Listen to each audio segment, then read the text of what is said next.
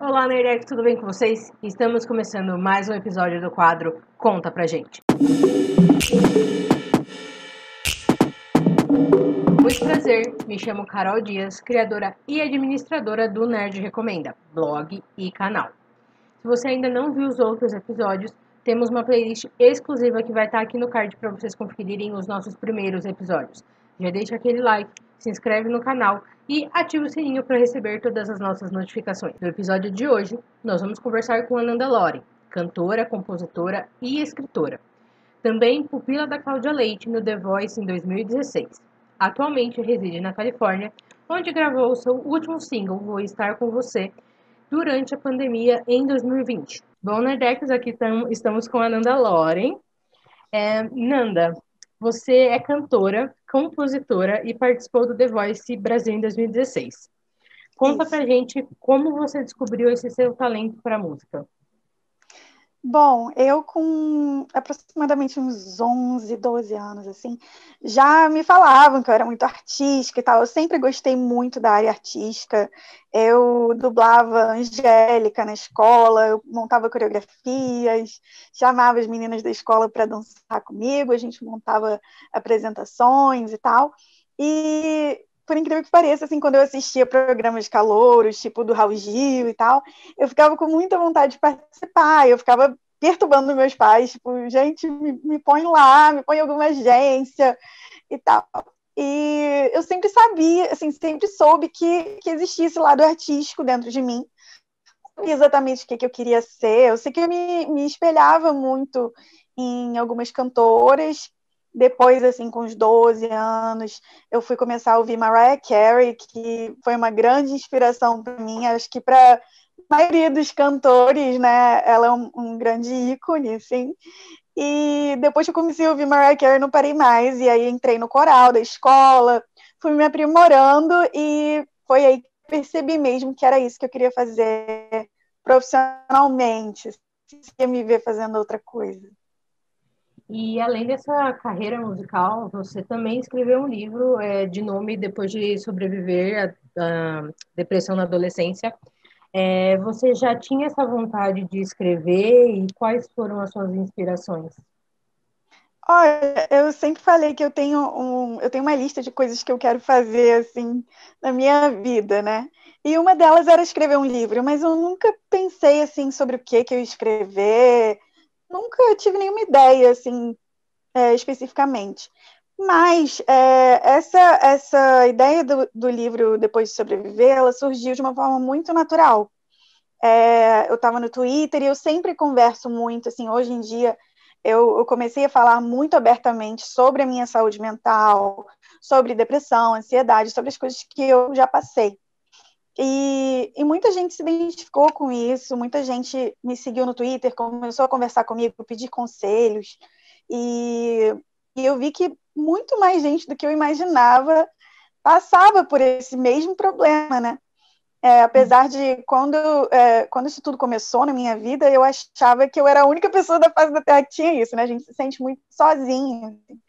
E, e ver que tinha tantas outras pessoas, tantos jovens, é, assim, da faixa de 14 anos até 30 e poucos anos, passando exatamente pelas coisas que eu passei, eu, eu, pensei, cara, eu preciso ajudar essas pessoas de uma forma mais profunda. Eu preciso escrever sobre a minha experiência, ajudar pessoas através da minha experiência. Então, eu comecei a escrever, assim, despretensiosamente esse livro, que conta a minha história, mas também conta como que eu passei por cada etapa da minha vida e como que eu consegui encontrar saídas assim para conseguir ser feliz mesmo, né?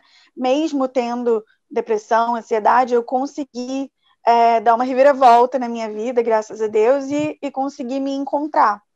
Mas é um processo difícil, principalmente quando você está é, passando por tudo isso num, num, momento de crescimento, né? Porque quando você é adolescente, você está naquela transição para a vida adulta, tudo muito assustador. E, e, a gente quer muito ser aceito, quer ser compreendido, né? Então eu eu me botei naquele local que eu estava, é, de quando eu tinha 14 anos em diante, e consegui voltar muito assim nas minhas experiências, nos sentimentos que eu tive naquela época, sabe? E realmente é, fazer com que as outras pessoas que estivessem lendo a minha história conseguissem se identificar com aquilo é, de uma forma super pessoal, sabe? Então foi uma experiência muito bacana. O livro chegou em primeiro lugar na Amazon, é, além de assim ter mais de 15 mil downloads. Eu realmente não esperava, mas assim o mais gratificante é, foi receber mensagens de pessoas falando o quanto que ajudou eles, o quanto que o pai leu o livro e conseguiu compreender melhor, sabe? E, e eles mesmos conseguiram encontrar as, é, os caminhos, né? Que é, que é muito complicado. A gente precisa entender a nossa cabeça, a gente precisa entender a nossa doença, a gente precisa entender um monte de coisa antes de, de qualquer outra coisa. Então, se você não lê sobre, fica muito mais difícil, né? Se você não pesquisar. É, e eu acho que é meio que o beabá, assim, eu tentei fazer meio que uma apostila é, para que as pessoas é, conseguissem entender e esclarecer muitas dúvidas, né? Uhum. Então tem sido muito gratificante, tem sido muito legal. Um, é, ainda assim um pouquinho sobre esse assunto, essas suas uhum. criações elas trazem é, realmente temas, como você disse, temas relevantes que seriam é, entrando aí um pouco em depressão, ansiedade, relacionamentos tóxicos.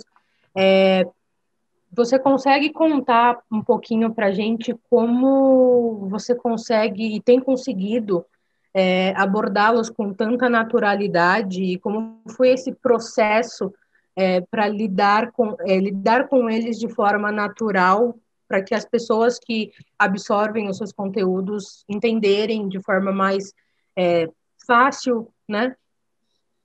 É, assim, foi um processo, tá? No começo, para mim, falar sobre depressão, falar sobre ansiedade era uma coisa muito difícil. Uhum. É, primeiro porque eu sentia que havia ainda um, um preconceito, né? ainda tem, querendo ou não, ainda tem muita gente que não entende, que acha que é frescura, que acha que é drama e tal. E eu me sentia muito diferente por ser assim. É, então, para mim, era muito difícil. Eu meio que me julgava por, por ser uma pessoa diferente, né? Por ter sentimentos diferentes, pensamentos diferentes. Então, foi um processo de autoaceitação, principalmente.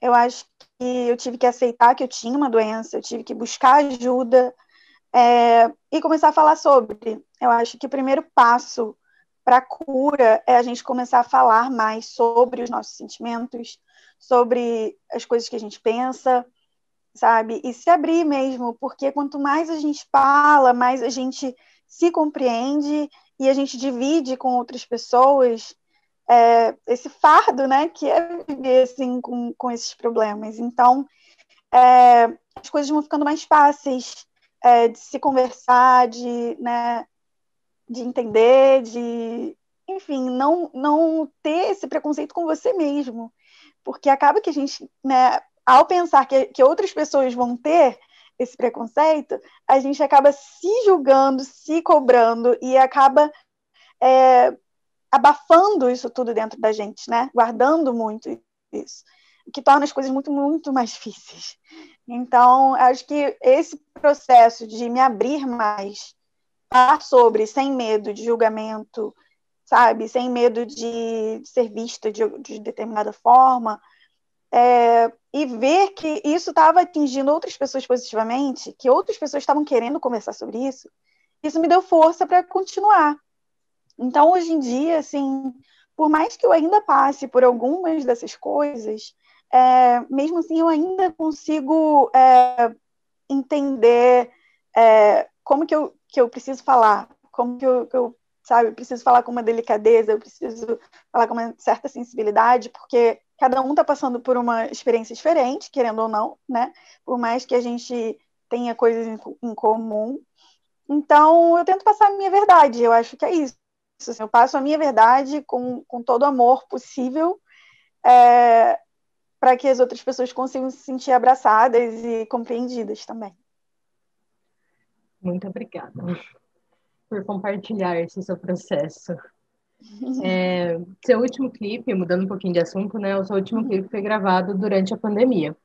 Como você aproveitou esse período entre gravação e lazer? Então, lazer não teve muito, né? lazer foi mais ficar em casa vendo série mesmo. Mas, assim, é... eu acho que eu tive que, que, me virar mais ainda. Eu já, como artista independente, eu já sempre fiz muita coisa, né, para o meu próprio trabalho, mas eu acho que a pandemia me fez aprender muita coisa também, me fez é, me esforçar ainda mais para produzir, para criar, é, e não depender tanto de outras pessoas para que isso acontecesse. Então, assim, o clipe foi feito de forma completamente independente. Foi eu e meu marido, mais ninguém. Então, assim, basicamente eu, eu escolhi locação, eu escolhi figurino, eu fiz meu cabelo, eu fiz minha maquiagem, eu escolhi o conceito, a estética, tudo que eu queria passar no clipe. E ele me ajudou com a, com a filmagem, com a iluminação, com a edição. Então, assim, muita gente veio falar: caraca, vocês fizeram isso? Como assim? E é, mostra que quando a gente quer, ou que assim, as circunstâncias é, fazem a gente se esforçar um pouco mais, a gente consegue fazer muita coisa bacana, né? Então, assim, coisas que, eu, que eu nunca tinha pensado em fazer, eu estava fazendo para o clipe e foi, acho que depois de ver o resultado, assim, foi muito gratificante, porque falei, caraca, eu, eu ainda posso fazer mais, eu quero fazer mais. Então, é, é muito gostoso de ver, sabe? Além de trabalhar muito, né, durante esse período, é, o que você tem feito? Você comentou das séries, quais séries você tem assistido, lendo algum livro, os filmes que você mais gostou de ter assistido? Ah, eu sou muito, muito viciada em séries, gente, muito, muito. Então, assim, eu comecei a ver o Gambito da, da Rainha, vi. O que mais que eu vi? Cara, agora não tá me vindo os nomes, mas assim, eu vi tanta, tanta série que você não, não tem ideia. É, mas eu sou muito fã de uma série que é antiga, mas que agora vai voltar, que é a série do Dexter. Não sei se você já assistiu, mas ela é maravilhosa. E eu estou muito ansiosa para próximo, os próximos, os próximos episódios. Vi também Bridgerton, né? Que foi incrível, porque é uma série de época, eu não esperava que eu ia gostar, mas eu amei. Eu estou lendo um livro muito parecido com, com é? Bridgerton. É, chama Meia-Noite Evelyn também é de época. Ai, que legal. Baseado Eu no amo. conto da Cinderela. Nossa, que legal. Então, é, é, é uma história... Eu não vi Bridgerton ainda, mas pelo que eu peguei de spoiler, né? Porque quem uhum. tem Twitter, infelizmente, pega spoilers, né? É esponja de spoilers, então eu já vi que tem muito, muito a ver essa coisa de época do casal, que ela quer casar por amor, Sim. mas ele não quer e, mas tem que casar por é. obrigação, enfim. É, e mostra bastante, assim, a visão da mulher naquele, naquela época. Uhum. O, que, o que faz a gente refletir bastante, porque a gente, hoje em dia, graças a Deus, a gente conseguiu conquistar muita coisa, né? Naquela época, a mulher, basicamente, tinha que focar em casar. Então, era uma vida bem, bem limitada, assim, e, e eu gosto muito de ver a relação da mulher que realmente quer casar e, e outras que não querem casar e são completamente fora do, do padrão, né? É, que querem estudar, que querem ver o mundo e tal. E eu acho que foi aí que começou, né?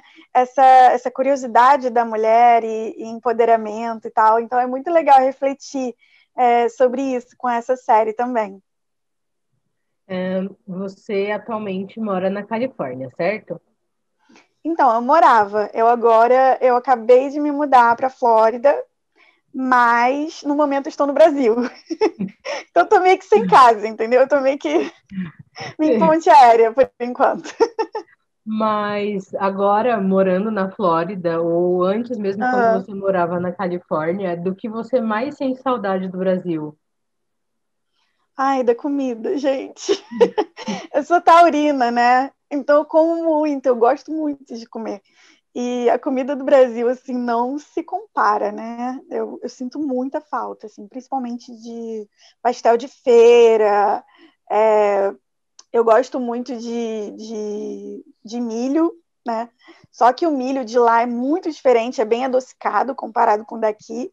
Então, agora assim, eu já comprei um monte de espiga de milho, tô fazendo toda hora. Eu amo. É, lá tem muito dessas de ser muito fast food, a galera é muito do fast food.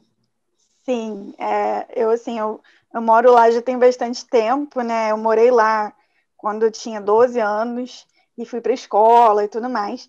E assim, as opções de comida eram muito, sim, infelizmente era hambúrguer, pizza, era isso direto na escola. Então, é uma cultura mesmo de fast food e as, e as comidas de fast food são muito baratas, né? Muito acessíveis.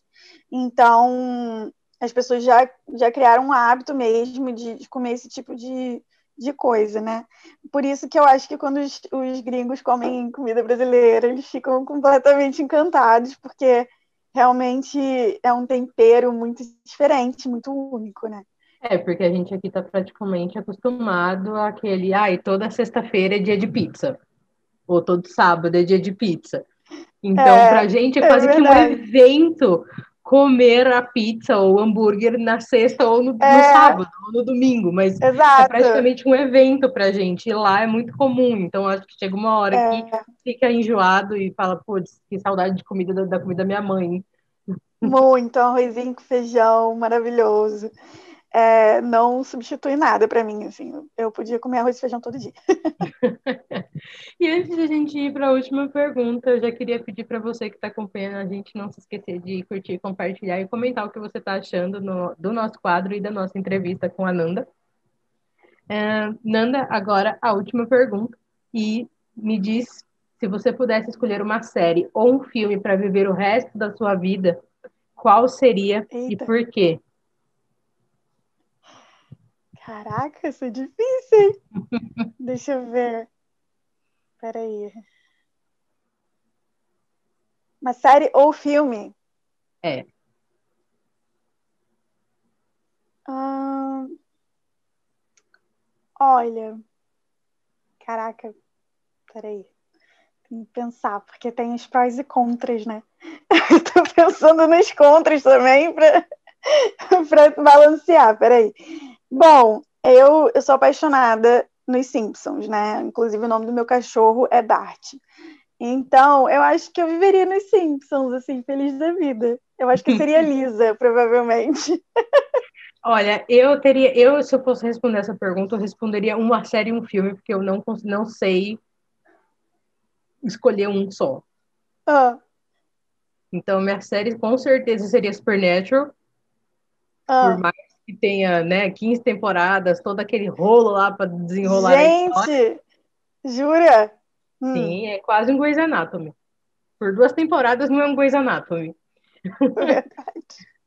e um filme ah. com certeza seria Harry Potter. Que legal. Eu, assim, eu acho que se for escolher um filme, aquela bem romântica, provavelmente eu ia escolher é, Diários de uma Paixão, que eu acho muito, muito fofo o relacionamento deles. E acho até meio parecido assim com o que eu e meu marido a gente vive. Uhum. A gente tem uma, uma relação muito fofa que eu acho que vai ser uma cumplicidade assim para esta vida, sabe? Então uhum. acho que seria bacana. Acho que seria esse filme. É o que vem na cabeça agora, né? Provavelmente tem outros melhores, mas.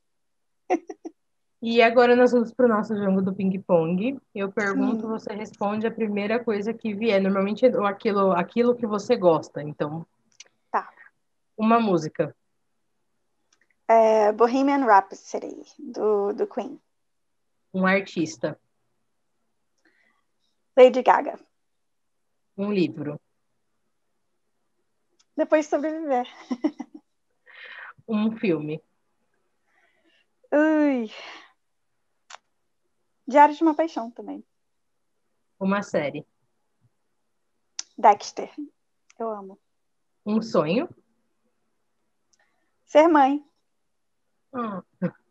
E um ator ou uma atriz, pode ser internacional ou nacional. Ai, gente. Eu amo aquela atriz que, fa que fazia a Daenerys no, no Game of Thrones. Ai, a Emily, não é Emily Clark. Ela é maravilhosa. É. Eu amo ela também. E... ela é muito fofa. Sim. Infelizmente, nossa entrevista já acabou. Muito obrigada por ter topado. Obrigada a você. Muito obrigada a todos que estão acompanhando até aqui. Foi, é muito importante a sua presença aqui para gente. Para mim é, também, obrigada. Imagina.